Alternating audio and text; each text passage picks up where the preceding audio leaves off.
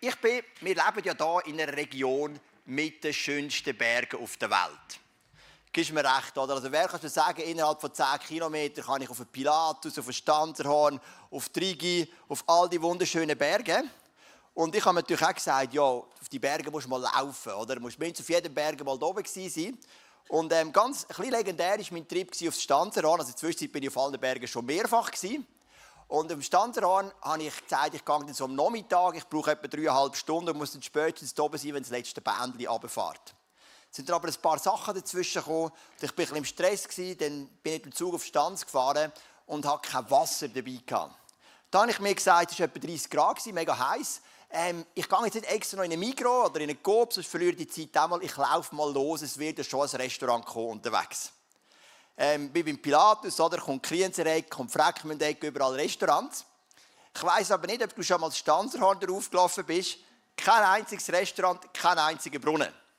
Ich hatte schon ein bisschen Durst beim Starten. Bin dann aufgelaufen aufs Stanzerhorn, 1400 Höhenmeter, ohne einen Schluck Wasser bei 30 Grad. Oben angekommen, natürlich gerade ins Restaurant, halben Liter Wasser bestellt, halben Liter Cola bestellt, aber ich habe so gelitten unterwegs. Und du merkst einfach Wasser, oder? Wir brauchen Wasser. Es gibt, wenn es eine Ressource gibt auf dieser Welt, die für uns Menschen immer absolut entscheidend ist, dann ist es Wasser. Wir brauchen Zugang zu Wasser. Und wir starten, ja, das habe ich dir letzten Sonntag erklärt, heute das Element Wasser. Also wir gehen durch das Jahr, drei Monate Thema Wasser, drei Monate Erde, drei Monate Feuer, drei Monate Luft und holen so die biblischen Prinzipien aus der Bibel raus zu dem Thema. Und wir möchten heute in dem Element Wasser mit unserer ersten Serie starten, was darum geht um Versorgung. In der Bibel steht Wasser für Versorgung. Mein Volk Israel ist in der Wüste, sie haben Durst, der Mose nimmt den Stecken, klopft auf den Fels und Wasser kommt raus.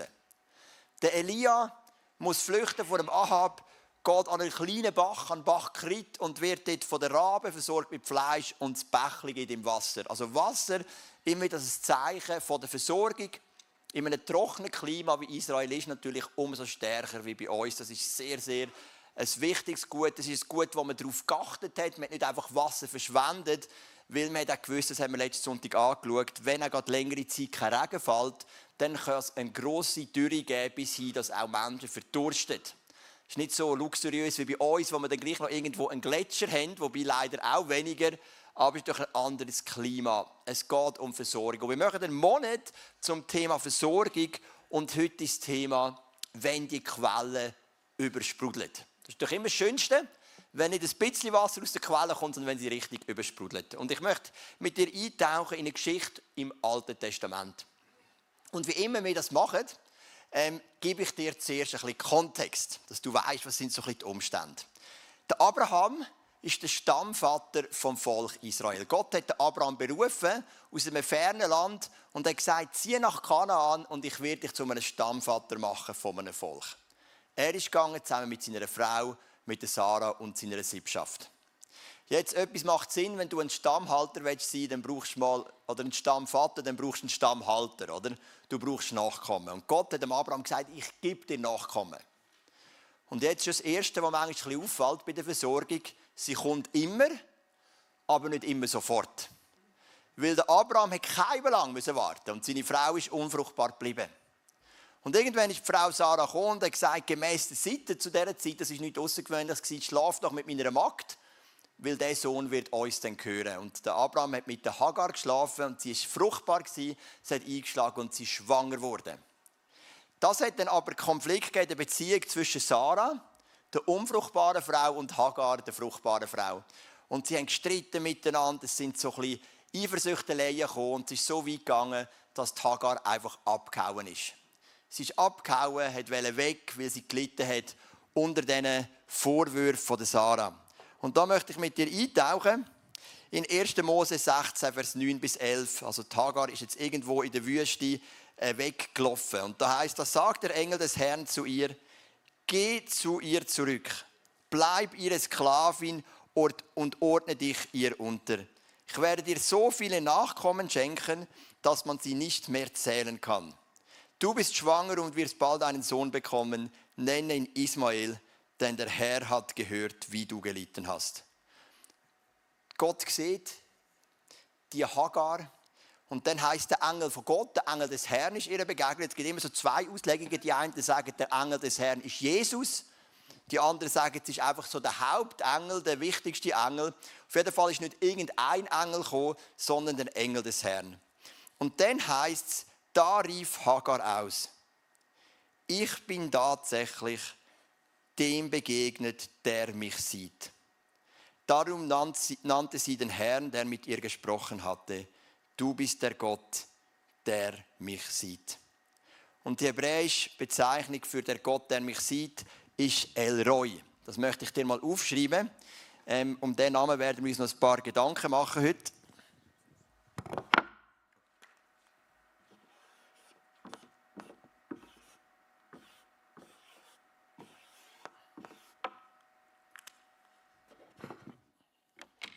Elroy, du bist der Gott, der mich sieht. Hagar hat etwas realisiert in dieser Wüste.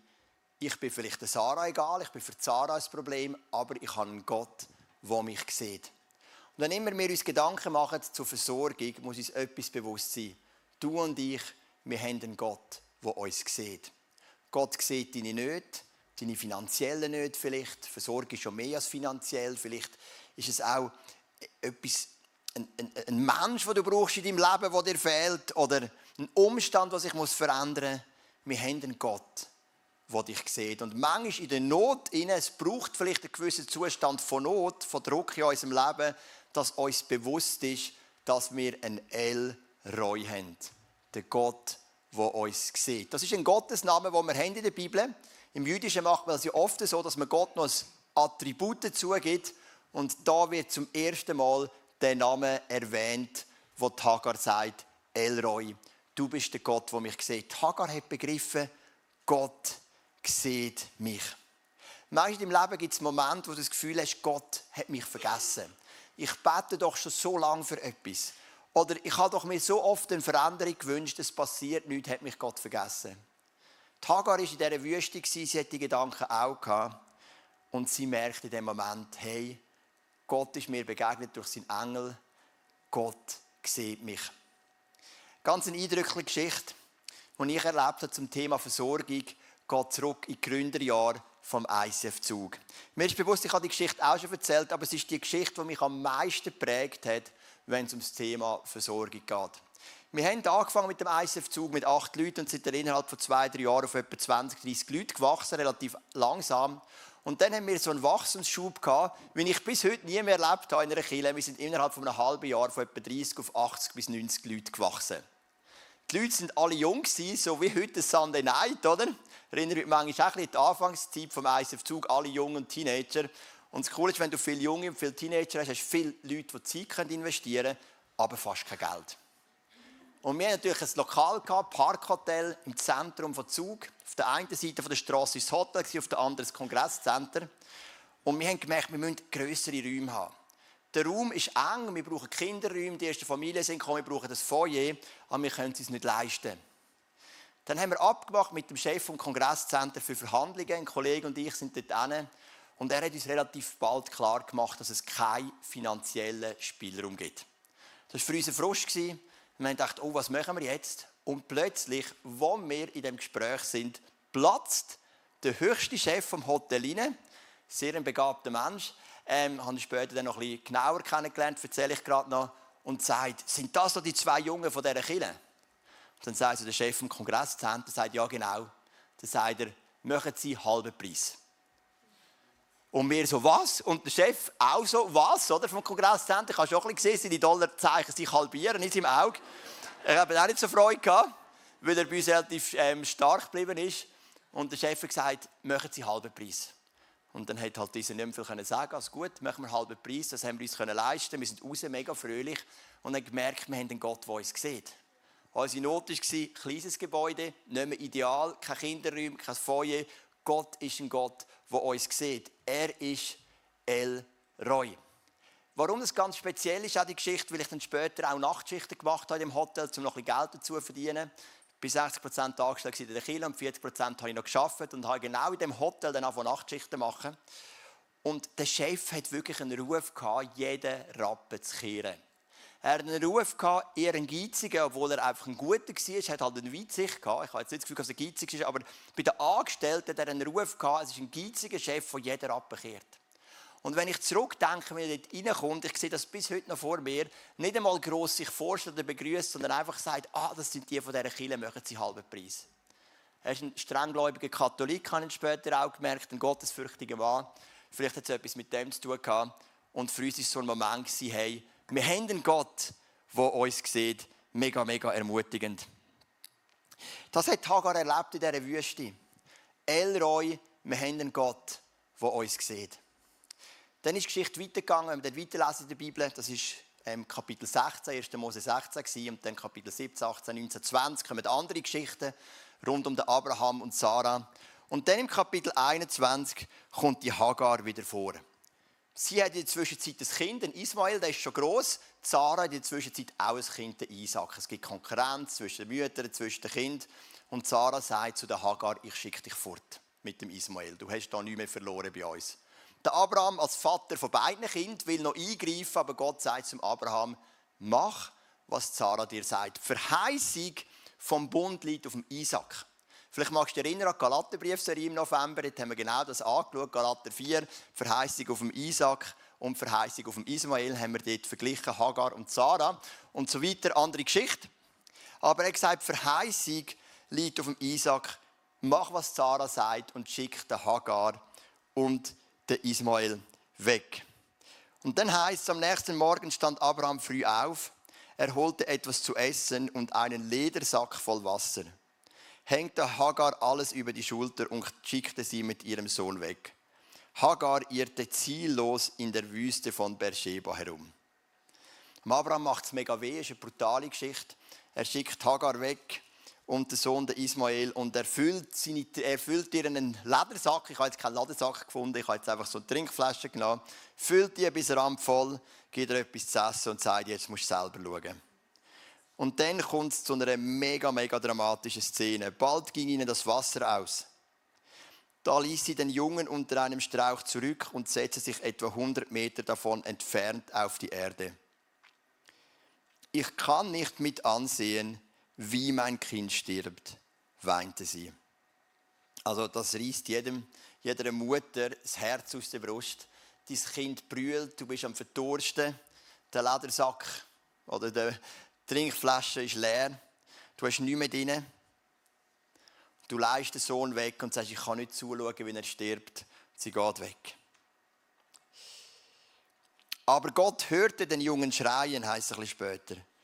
Der Engel Gottes rief Hagar vom Himmel herab zu, warum weinst du, Hagar? Hab keine Angst. Gott hat das Schreien des Jungen dort unter dem Strauch gehört. Geh zu ihm und hilf ihm auf, denn aus seinen Nachkommen will ich ein großes Volk machen.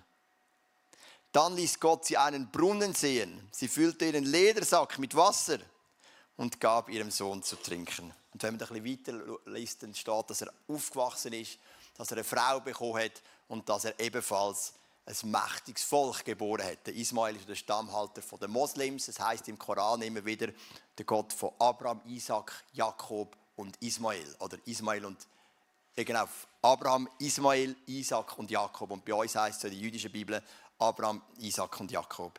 Der Ismael wird ebenfalls Stammhalter von einem grossen Volk. Er hat das überlebt. Aber in dem Moment ist Hagar verzweifelt. Sie weiß nicht weiter, sie kann nicht mehr und sie denkt, mein Sohn stirbt. Und Gott lässt sie einen Brunnen sehen. Also, der Gott, der sieht, lässt Hagar einen Brunnen sehen. Manchmal greift Gott direkt ein, manchmal lässt er dich selber machen oder etwas sehen, er lässt sie einen Brunnen sehen. Und es geht weiter. Zum zweiten Mal bestätigt sich für Hagar, du bist Elroy, du bist der Gott, der mich sieht. Wenn wir dann ins nächste Kapitel lesen, nach dem Kapitel 21 kommt Kapitel 22, dann ist dort die crazy Geschichte von Abraham, wo er seinen Sohn Isaac sollte opfern Und er nimmt dann Mitleid auf den Altar im letzten Moment, greift den Engel ein, sagt, ich kann nur dein Herz testen. Das ist bis heute manchmal so, wenn Gott mir einen Auftrag gibt, wo ich überfordert bin, hoffe ich immer, dass der Engel kommt und sagt, ich kann nur dein Herz testen. Das ist so eine Stelle, wo ich immer hoffe, und dann aber passiert es bei mir eben meistens nicht. Ähm, ich muss nicht irgendwie durch. Aber da ist passiert, so, der Engel greift ein. Und dann merkt Abraham, ja, ich muss ja nicht meinen Sohn opfern. Und er sieht ihn wieder, wie er sich verfangt und nimmt den als Opfer und sagt, den Ort nannte er, der Herr versorgt. Noch heute sagt man, sagt man darum, auf dem Berg des Herrn ist vorgesorgt. Der Berg des Herrn, der Berg Moria, ist ungefähr dort, wo Golgatha gestanden ist später. Also auch das wieder als eine Voraussage vom Vater, der seinen Sohn wirklich für uns opfert. Der Abraham bringt da einen nächsten Gottesnamen ins Spiel. Er sagt, du bist Yahweh Jireh. Du bist der Gott, der versorgt.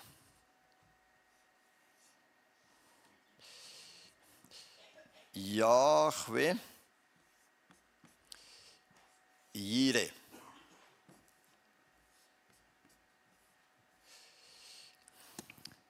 Ein zweiter Name, der rund so etwas, oder etwas tut mit der Versorgung Gottes. Die Hagar hat Gott genannt, du bist El Roy, der Gott, der mich sieht. Der Abraham sagt, du bist Yahweh Jireh, der Gott, der versorgt. Ich glaube, wenn du etwas mitnehmen musst, dann darfst mitnehmen von dieser Predigt, wenn es um Versorgung geht, sind die beiden Gottesnamen. Er ist der Gott, der dich sieht, er ist der Gott, der versorgt. Die beiden Namen sind irgendwo in einer Wechselwirkung. Man kann sagen, will Gott dich sieht, versorgt er dich auch. Oder man kann auch sagen, umgekehrt, will Gott dich versorgt, weißt du, dass er dich sieht. Oder die sind in einem Zusammenhang miteinander. Vielleicht denkst du auch, warum einmal El und einmal Yahweh. Das ist relativ einfach. El ist der allgemeine Name für Gott. Zum Beispiel auch in meinem Namen Joel, ähm, Samuel, Ismael, Manuel, immer das El am Schluss, Rahel, das steht für Gott. Yahweh ist der spezifisch israelitische Name.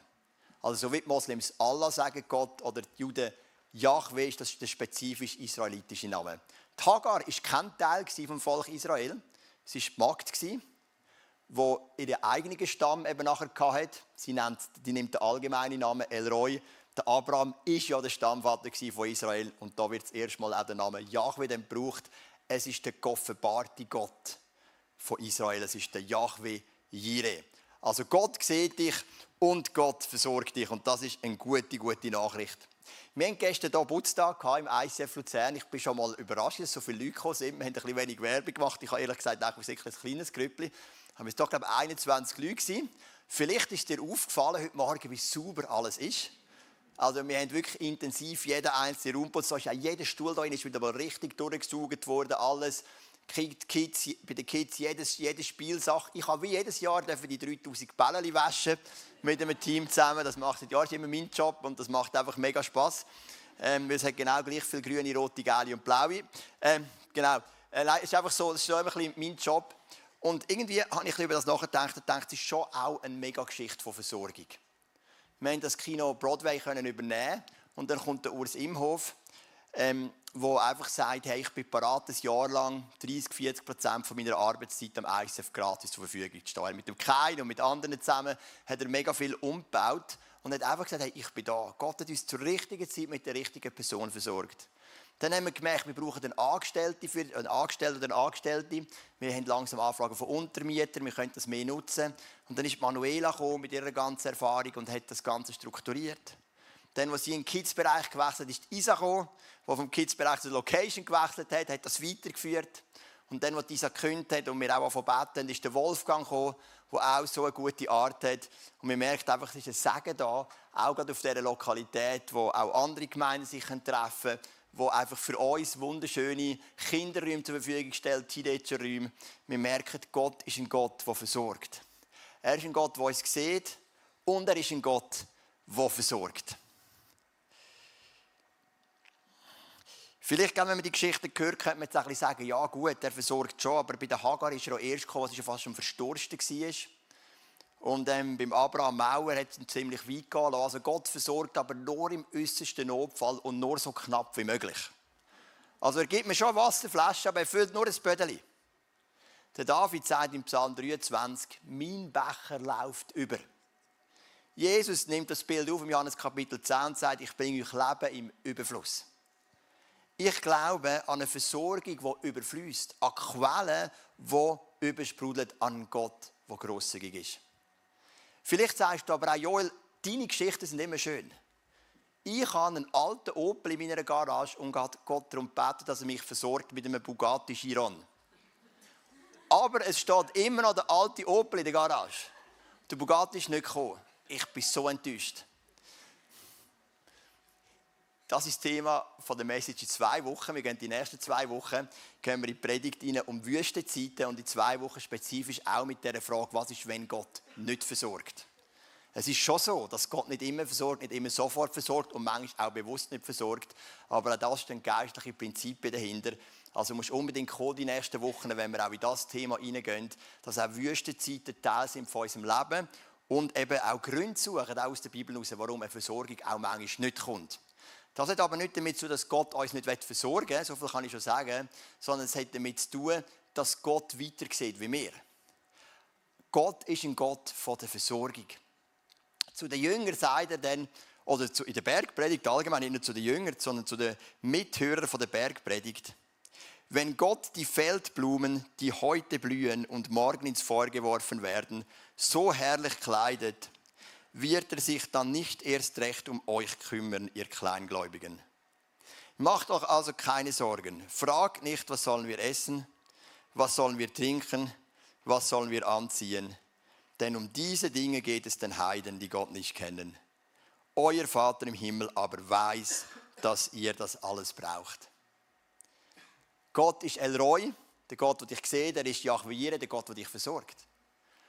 Gott versorgt sogar die Feldblumen, die Vögel.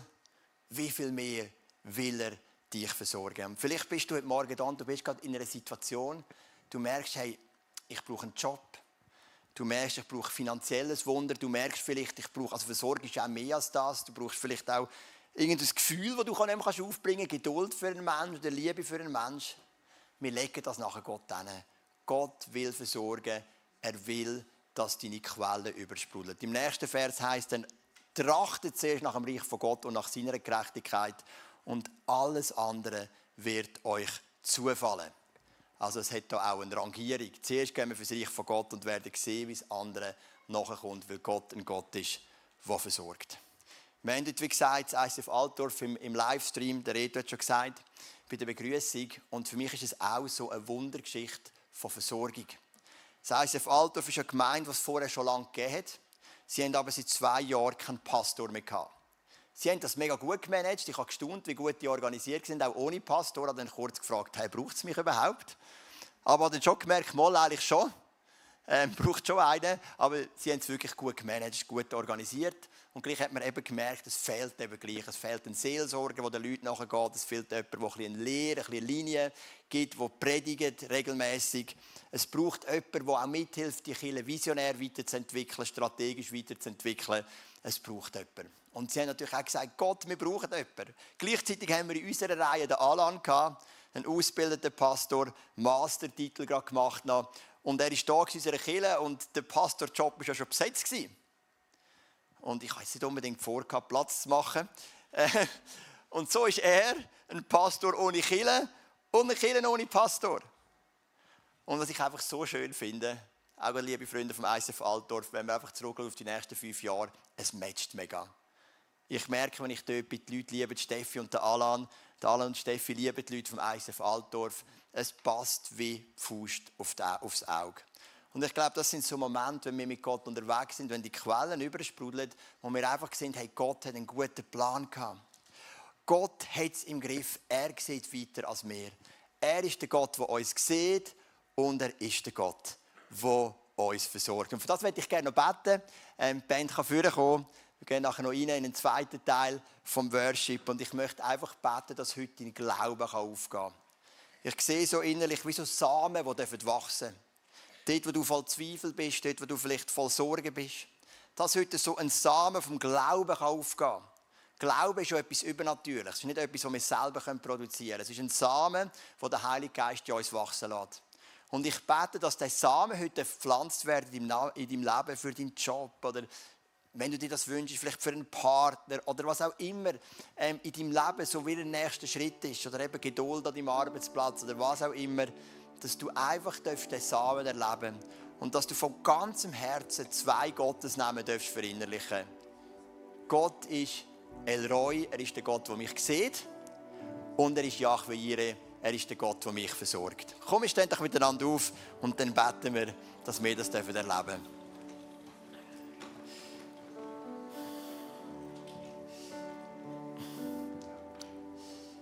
Ja, Vater, du siehst, wo jeder, jede hier innen heute Versorgung braucht.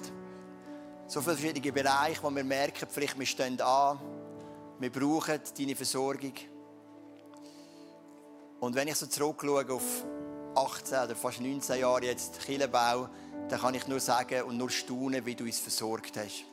In ganz vielen Bereichen. Du hast uns oft die richtigen Mitarbeiter gegeben zur rechten Zeit. Du hast uns die richtigen Lokalitäten gegeben zur rechten Zeit. Du hast uns genug Finanzen gegeben zur rechten Zeit. Ähm, hast uns auch Korrektur gegeben zur rechten Zeit. Hast mir immer wieder Mut gemacht, wenn ich vielleicht mal ein Tief hatte. Hast mir Leute auf die Seite gestellt, die mich unterstützen ähm, ich durfte andere Leute unterstützen. Man sieht einfach, man schaut so zurück auf ein Leben und merkt, da ist so viel Versorgung. Und man merkt, wenn man mit dir ist, ist wirklich, es ist mehr als einfach, du rettest uns gerade knapp vor dem Verdursten. Es ist wirklich das, was der König David sagt. Mein Becher fließt über, selbst im Angesicht von meinen Finden. Und ich danke dir, dass wir das heute mitnehmen dürfen. Wir möchten heute eine Lektion lernen für unser Leben. Du bist El Roy, du bist der Gott, der mich sieht. Die Hagar hat das nicht mehr geglaubt. Sie war in dieser Wüste und hat gedacht, mich sieht niemand. Und dann ist der Engel vom Herrn gekommen und hat sie gesehen. Und der Abraham sagt, du bist Jahwe Jireh, du bist der Gott, der versorgt. Und die beiden Namen möchten wir in Anspruch nehmen. Für unser Leben, für unsere Nächsten, für unsere Liebsten, für unsere Familie und auch für unsere Kinder. Du bist der Gott, der versorgt. Und ich danke dir für all die Türen, die du geöffnet hast in den letzten Jahren. Und ich bin vor ein paar Tagen so die auf dem Sofa am Abend spät, habe mir ein bisschen Gedanken, oder habe mir nicht mal groß Gedanken gemacht, Gedanken sind einfach gekommen. Und ich habe so das Gefühl, Gott sagt nochmal, hey, Gott wird euch nochmal Türen öffnen, die ihr gar nicht glauben könnt. Aber seid mutig, geht vorwärts. Ich werde euch Türen öffnen, die ihr noch nicht seht und die ihr, gar nicht könnt, ihr fast nicht glauben könnt, weil es einfach Türen sind, die ihr nicht damit rechnet. Und wir möchten diese Art von Versorgung auch in Form von offenen Türen glauben, wo Gott uns als Kille Türen öffnet und wir mutig dürfen reingehen und dürfen zum Segen werden für viele Menschen. Danke, dass du den Samen pflanzt heute Morgen und dass wir wirklich Menschen sein dürfen, die wissen, du bist El Roy, der Gott, der sieht und du bist Yahweh Jireh, der Gott, der versorgt. Amen.